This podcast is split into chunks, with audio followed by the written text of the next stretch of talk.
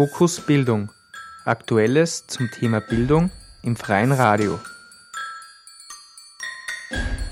Aufzeichnung eines Vortrages vom Donnerstag, 28. Mai 2015 an der Pädagogischen Hochschule Wien. Rotraud A. Perner Angst ist kein guter Ratgeber über den Umgang mit Extremisten und anderen Fanatikern. Ich möchte mein Referat so beginnen, dass ich Sie erinnere, bei allen Phänomenen, die uns Angst machen, denken wir üblicherweise linear, das ist die klassisch juristische Denkform, wir suchen eine Ursache, eine Ursache und glauben, wenn wir die beseitigen, haben wir keine Probleme mehr.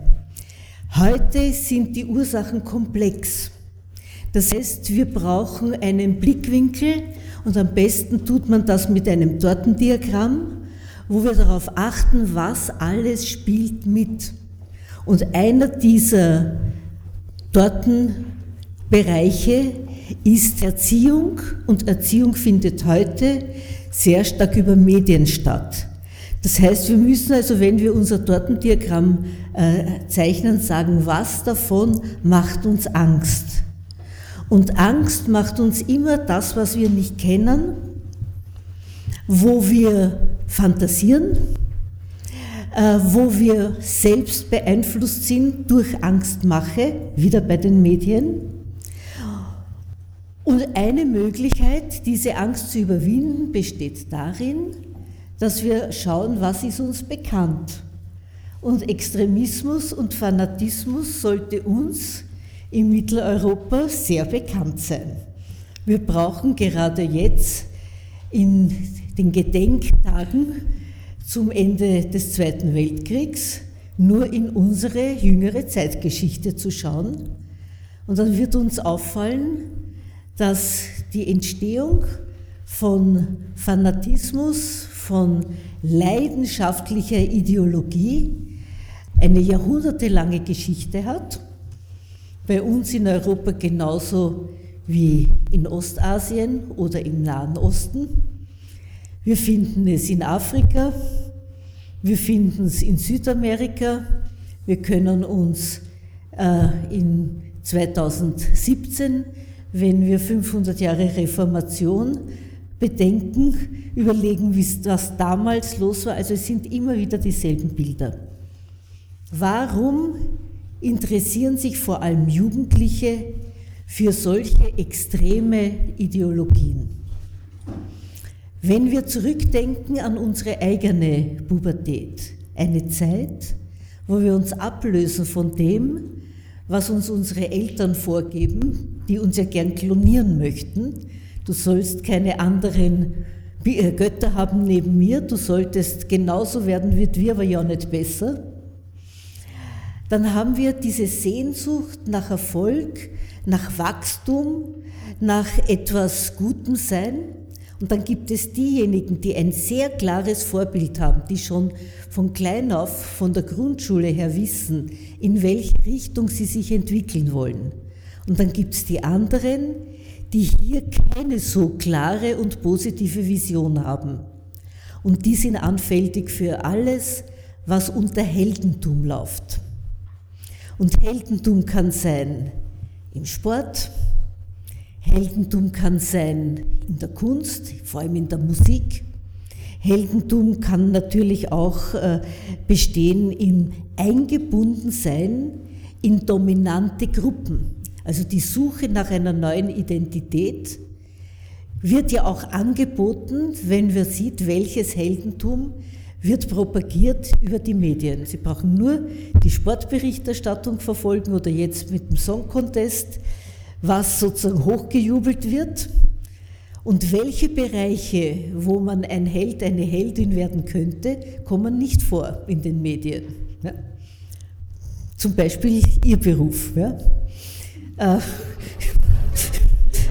es ist schon lang her, dass es eine Fernsehserie gab, unser Lehrer Dr. Schneck. Ja?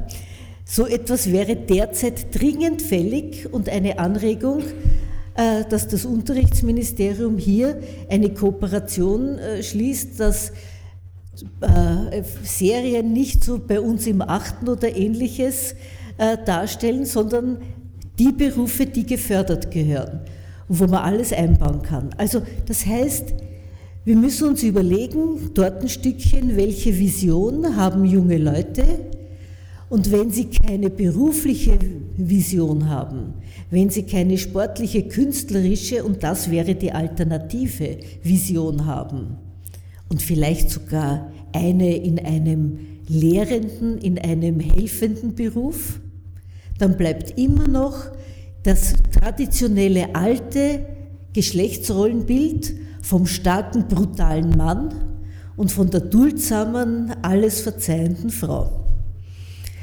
Und das haben sie im Nationalsozialismus total angeboten gehabt. Das heißt, wir müssen nicht in die Ferne schauen. Wir müssen nur in unsere eigene Vergangenheit schauen. Und dann brauchen wir nur schauen, wie ist es dort entstanden. Es ist genau dasselbe Modell, das wir auch bei unseren Neonazis haben und bei allen anderen ähnlichen Gruppierungen. Seien sie nun religiös motiviert oder pseudo-religiös. Ich erinnere an das wunderbare Buch von Alfons Grabner-Heider, äh, Hitlers mystische Religion. Sehr lesenswert. Da haben Sie ganz genau diesen Aufbau drinnen. Daher ist es wichtig, dass wir uns jetzt überlegen, welche Bedürfnisse außer dem Bedürfnis der Vision einer starken Identität haben wir noch im Fanatismus drinnen. Neben der Stärkevision haben wir die Gemeinschaftsvision. Äh, Einheit, Gewalt, das sind ganz starke Gegenmittel gegen Gefühle der Hilflosigkeit, der Resignation, äh, immer dort, wo wir uns einer stärkeren, einer gefährlichen Person oder Personengruppe zugehörig fühlen, können wir unsere eigenen Ängste überwinden. Und zu diesen Personengruppen gehört als Taktik und Strategie auch dazu, anderen Angst zu machen. Wenn ich selbst gerne respektiert werden möchte, dann habe ich den Weg der Angst, der Angstmache oder den Weg der Zuwendung, des Vertrauens, der Liebe. Welcher ist leichter? Besonders wenn wir an Vorbildern lernen. Und Alice Miller hat in, Buch, äh, in ihrem Buch am Anfang war Erziehung eine Passage drinnen, die ungefähr so lautet, äh, wenn man jemand predigt, dann lernen die Leute predigen und wenn man jemand straft, dann lernen die Leute strafen. Und lieben und Zutrauen und Einigkeit kann man auch lernen, indem man Zuwendung gibt und Einigkeit anbietet. Man muss sich nur überlegen, was wird heute in der Gesellschaft als attraktiv definiert. Das heißt, wo bekommen wir den Glanz in den Augen und sagen, was sich der oder die traut? Und haben wir den Mut zu sagen, also das finde ich nicht richtig. Und zwar live, nicht in der Bewertung von etwas, das weit weg und daher nicht gefährlich ist, sondern dort, wo ich selbst in einer Situation bin, wo ich in Beziehung treten kann. Und da haben Sie die Schwierigkeit natürlich, dass derzeit medial in bestimmten kleinformatigen oder kleinerformatigen Zeitungen der Weg der Härte propagiert wird, weil das kennen wir alle aus unserer eigenen Erziehung, das ist der leichtere Weg. Und ein Weg des Dialogs und des Respekts ist wesentlich schwerer. Vor allem deswegen, weil wir da unsere eigene Angst überwinden müssen. Weil wenn ich Angst habe, mache ich mich klein und will wieder groß werden. Wenn ich meine Angst überwinde, kann ich mich aufrecht zeigen, aufrichten. Da habe ich natürlich dann meine verletzliche Vorderseite der anderen Person ungeschützt gegenüber. Aber das ist auch eine Geste des Vertrauens. Das heißt, ich muss sehr, sehr früh anfangen, weil wenn ich erst in der Pubertät anfange, ist es zu spät. Und da muss ich jetzt überlegen, warum gehen Gruppierungen in äh, Einigungen, in, in Vereine, in äh, äh, Gruppierungen, äh, die ähm, von uns extrem äh, bewertet werden, weil sie dort Wertschätzung finden, weil sie eine Identität finden, weil ihre Selbstachtung gestärkt wird, aber auch, weil sie Vergeltungsbedürfnisse kompensieren können. Wir dürfen nicht vergessen, dass einer dieser Sektoren, dieser vielen, auch unser Umgang, unsere Bewertung ist. Und wenn ich die Selbstachtung einer anderen Person verletze und die Person hat noch einen Funken Ehre in sich, wird sie versuchen, sich zu rächen. Und sie wird es nach den Möglichkeiten tun, die man ihr anbieten kann. Das heißt, wir müssen damit rechnen, dass das, was wir auch aus Nachbarschaftsstreitigkeiten kennen, dass wir auch aus allen Konflikten kennen, sich auf die Wurzel der Gewalt reduzieren lässt und die Wurzel der Gewalt ist der Vergleich. Wir vergleichen uns und fühlen uns benachteiligt, schlecht behandelt, nicht wertgeschätzt. Das läuft auf einer unbewussten Ebene immer. Und dann gibt es die Leute, die sich dessen bewusst sind und die dann die Wahlmöglichkeit haben, wie will ich reagieren. Wenn ich mir es nicht ins Bewusstsein hebe, dann habe ich diese Wahlmöglichkeit nicht. Und hier ist es ganz, ganz wichtig, wenn ich mit einem Verhalten konfrontiert bin, das mir Angst macht, muss ich versuchen, mehr Information zu bekommen. Möglicherweise habe ich dann die Chance, zu überlegen, wie kann ich verhindern, dass dieses äh, Verletztheitsgefühl ausufert, wie kann ich einen Dialog finden, wo wir gemeinsam daran arbeiten, dass diese Verletzungen aufhören. Und da sehe ich das große Problem, weil in unserer Gesellschaft eben immer dieses juristische lineare Denken, wer muss bestraft werden, wer muss eingesperrt werden, äh, wer muss Schadenersatz zahlen, äh, dominiert. Und das ist sozusagen zwar die naheliegendste äh, Reaktionsform, weil wir es gewohnt sind, aber sie ist nicht die beste, weil sie ist nicht human. Das heißt, wir müssen anfangen, bei uns selber und bei den kleinsten Situationen andere Vorbilder zu geben und das heißt auch zu respektieren, wenn jemand sich verletzt fühlt. Ich beobachte immer wieder, wenn ich in Situationen komme, wo es mir passiert, dass ich irgendjemand eine seelische Verletzung zuführe, weil ich einen oberflächlichen Satz gesprochen habe etc. Und ich frage nach, oje, oh hat Ihnen das jetzt wehgetan? Dann kommt meistens sofort die Abwehr, aber nein, aber nein statt dass die Wahrheit kommt, ja, das hat mir wehtan. Und das wäre aber dieses befreiende Ja. Und das betrifft uns jetzt nicht nur als Einzelne, sondern es betrifft uns in unseren Berufen, es betrifft uns aber auch als gesamte Gesellschaft. Und ich denke, dass es dort ganz wichtig ist, weiterzuarbeiten, weil äh, wenn Vergeltungsbedürfnisse da sind, dann liegt dahinter der Gedanke, meine Sichtweise ist die richtige und die der anderen Person ist die falsche. Und wenn Sie zurückblicken in unsere europäische Geschichte, dann haben Sie im Bereich der Inquisition genau diese Erfahrungen, wo also Menschen, die nicht gleich gedacht haben, am Scheiterhaufen gelandet sind, gefoltert wurden, Einfach deswegen, weil natürlich Informationen gefehlt haben, aber auch, weil es Befehle von oben gegeben hat, die auf einen fruchtbaren Boden gefallen sind. Daher denke ich, dass es wichtig ist, vor allem einmal zu schauen, wo entsteht Vergeltungsbedarf und hier weiter zu forschen. Weil äh, ich habe selbst in den 70er und 80er Jahren in der ausschussschulischen Jugendarbeit gearbeitet, in den Verein Jugendzentren der Stadt Wien.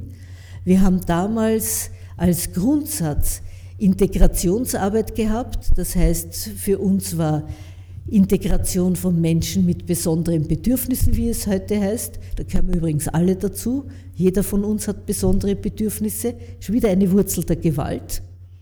Dass man draufkommt, äh, ich habe in letzter Zeit mich ziemlich intensiv mit Eugenik beschäftigt und habe mit den Sätzen festgestellt, dass ich als Kurzsichtige da auch drunter gefallen wäre. Sage ich allen, die fehlsichtig sind. Äh, das heißt also, wir müssen generell diese Probleme bearbeiten und nicht ein bestimmtes Feindbild uns aussuchen und die bekämpfen und sagen, die sind es. Wir haben das alle in unserer Geschichte und auch in unserer Gegenwart. Und deswegen ist dringend zu fordern, dass hier Forschungsgelder freigemacht werden. Und zwar nicht nur für die hochwissenschaftliche Forschung an den Universitäten, sondern auch für die praktische Forschung dort, wo die Praktiker ausgebildet werden. Und dazu gehören zum Beispiel auch die pädagogischen Hochschulen oder die Fachhochschulen für soziale Arbeit. Äh, es ist wichtig, dass wir als Zukunftsperspektive uns überlegen, welche Rollenbilder, die beinhalten Ansehen, Macht und Geld, bietet unsere Gesellschaft an. Welche Berufe werden überbezahlt Sie brauchen nur die Sportseiten gegenwärtig hochaktuell lesen. Äh, welche Berufe werden minder bezahlt? Äh, Sie müssen nur darüber nachdenken, äh, wo lassen wir andere dazu oder wo grenzen wir andere aus. Und da meine ich jetzt gar nicht die Bereiche, die in unserer Bundesverfassung als nicht diskriminierungsberechtigt angesprochen werden, sondern ich meine natürlich auch alle Diskriminierungen, die dort fehlen. Und es fehlt dort die sexuelle Orientierung, es fehlt aber auch das Alter, weil äh, Menschen ja auch einer Altersdiskriminierung unterliegen. Und es fehlt auch der Hinweis zum Beispiel auf Körperlichkeit weil wir haben auch eine Diskriminierung von übergewichtigen Menschen das, äh, oder von Menschen, die nicht dem entsprechenden äh, Schönheitsimage äh, zuzuordnen sind.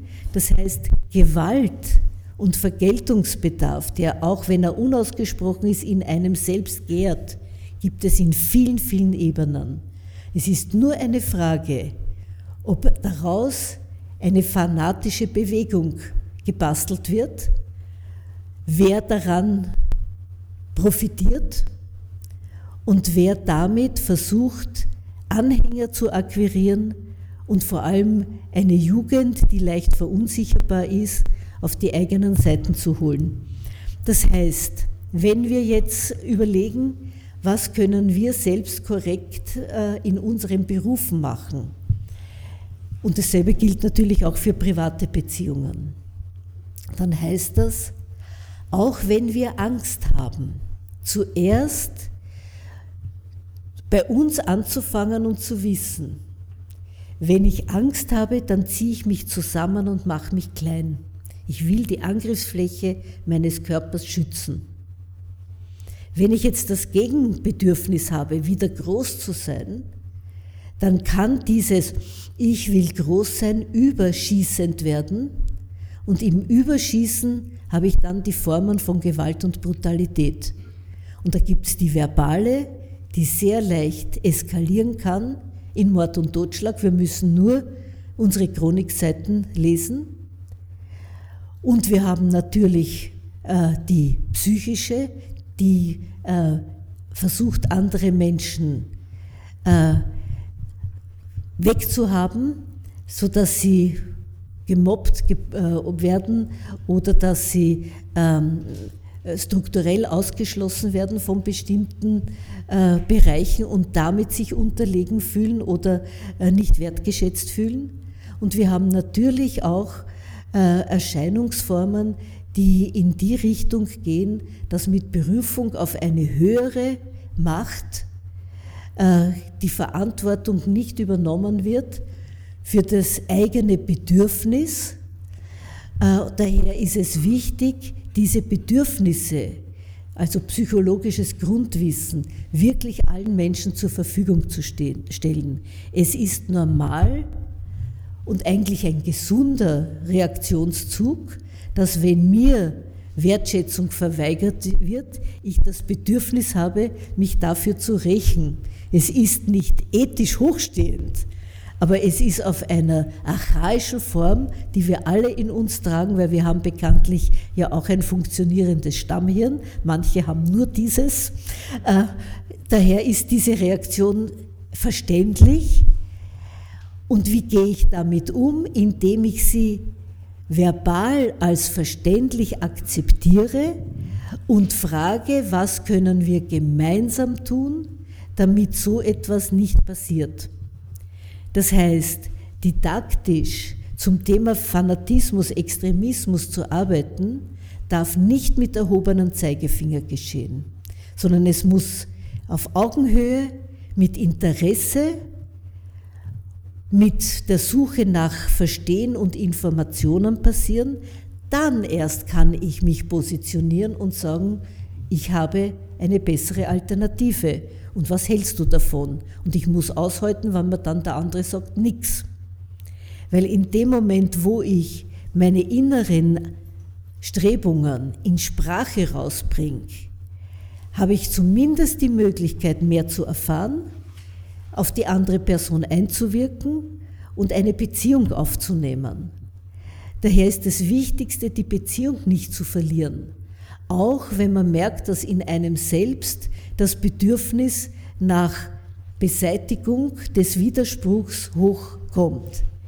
Die Problematik, die sich hinter Extremismus und Fanatismus äh, verbirgt, ist immer das Bedürfnis, die andere Person, die im Widerspruch ist, wegzuhaben. Äh, Im Christentum haben wir das in der Bibel schon in der Geschichte von Kain und Abel verankert. Der andere muss weg. Und in der großen Geschichte heißt das dann Säuberungswelle. Da heißt es dann, andere äh, Menschen äh, zu vernichten. Und in der heutigen technischen Möglichkeit ist das wesentlich leichter. Und daher habe ich Ihnen, geht sich noch aus, ähm, mitgebracht ähm, eine ähm, äh, einen Text, den ich gern zitieren möchte. Er stammt aus dem Buch von Marilyn French, Jenseits der Macht. Das ist ein Rowold-Taschenbuch, das ich sehr empfehle. Es ist leider so ein Wälzer, das ich sehr empfehle, in die Bibliothek aufzunehmen. Äh, dort finden Sie auf der Seite 558, das heißt von wegen Wälzer, folgende Aussage. Die kathartischen Säuberungsprozesse sind jedoch etwas ganz anderes. Sie richten sich gegen eine ganz bestimmte Gruppe von Menschen, sie sind transzendenter Natur und werden meist mit hehren, patriarchalischen Vokabeln umschrieben. Sie gelten als Akt der Vergeltung nach göttlichem Muster oder als Akt der rituellen Säuberung nach hochpriesterlichem Muster, aus dem der verbleibende Rest der Bevölkerung friedlich und von jedem Makel des Abweichenden gereinigt hervorgehen wird. Das Grundmotiv des Säuberungsgedankens liegt in erster Linie mit der ideologischen Prämisse des Patriarchats durch das Ausmerzen sämtlicher mit der Natur in Verbindung gebrachter Elemente sollen die Menschen sich in Götter verwandeln. Und vor diesem dieser Passage, denn das Buch stammt, äh, das habe ich nicht dazu geschrieben, aus welchem Jahr, ungefähr 1985, schreibt sie, Säuberungsaktionen und Terror sind verschiedene Dinge, obgleich sie ineinander übergehen können. Hitler setzte ganz bewusst Terrormaßnahmen ein, um die Bevölkerung stillzuhalten und jeden Diskurs im, jede jeden Diskurs im Keim zu ersticken. Zahllose Regime sind seinem Beispiel gefolgt, so etwa die UdSSR, Kambodscha, Argentinien, Chile, Haiti, Südafrika und El Salvador. Die Praxis, Menschen ohne Legitimation willkürlich zu ermorden, zu verhaften, zu foltern oder einfach verschwinden zu lassen, vermag ein Volk zu beugen. auch wenn es nie gelingen wird, seinen Zorn so vollständig zu ersticken, dass er nicht eines Tages ausbricht. Bitte nähern Sie sich der Frage des Fanatismus und des Extremismus mit einem historischen Blickwinkel und schließen Sie unsere eigene Geschichte nicht aus. Es ist ein Problem, das in uns allen drinnen ist. Wir werden sehen, wie die heuer vielfältigen Wahlen ausgehen. Dann werden wir auch ein bisschen wissen, wie bei uns sozusagen politische äh, Geisteshaltungen sich widerspiegeln. Vielleicht kommen wir darauf, dass wir gar nicht so viel Angst zu haben brauchen. Aber grundsätzlich sind wir erst am Anfang der Bearbeitung dieses Problems. Es ist in den letzten 70 Jahren, oder sind 70, sind 60? Ich kann nicht rechnen. Danke, ja. Äh, danke. Ist eigentlich nichts passiert. In der Beratung ist viel passiert. An der Basis, dort, wo Leute keine Angst haben, in Beziehung einzutreten, dort ist viel passiert. Das erfahrt man kaum. Was man erfahrt in den Medien, ist das, was eigentlich nicht passieren sollte. Eine weitere Differenzierung und Auseinanderdividierung der Bevölkerung. Äh, es ist so leicht, auch aus europäischer Sicht Vergeltung zu fordern. Es ist so leicht, dafür den Staat in die Pflicht nehmen zu wollen. Aber anfangen müssen wir mit Wertschätzung untereinander. Äh, suchen Sie in Ihrer eigenen Biografie, wie es Ihnen gegangen ist, wenn Sie nicht wertgeschätzt wurden und was Sie getan hätten, wenn Sie sich nicht eines zivilisierten Benehmens verpflichtet gefühlt hätten. Versuchen Sie überall dort, wo es geht,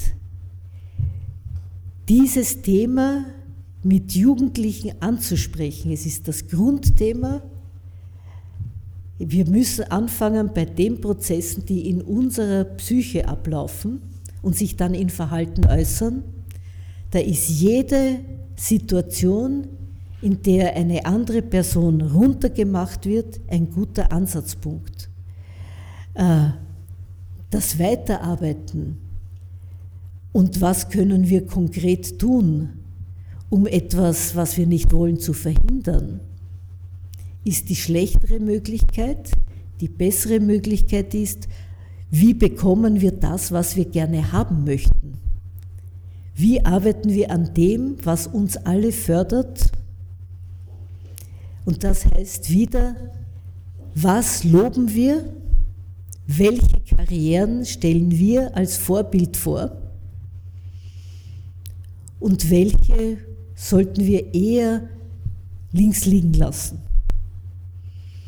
Ich hoffe, damit ein bisschen einen Gedankenanstoß gegeben zu haben. Danke für Ihre Aufmerksamkeit.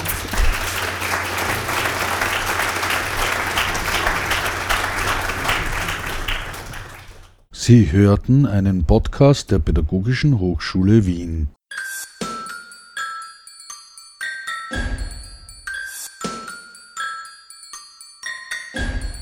Fokus Bildung. Aktuelles zum Thema Bildung im freien Radio.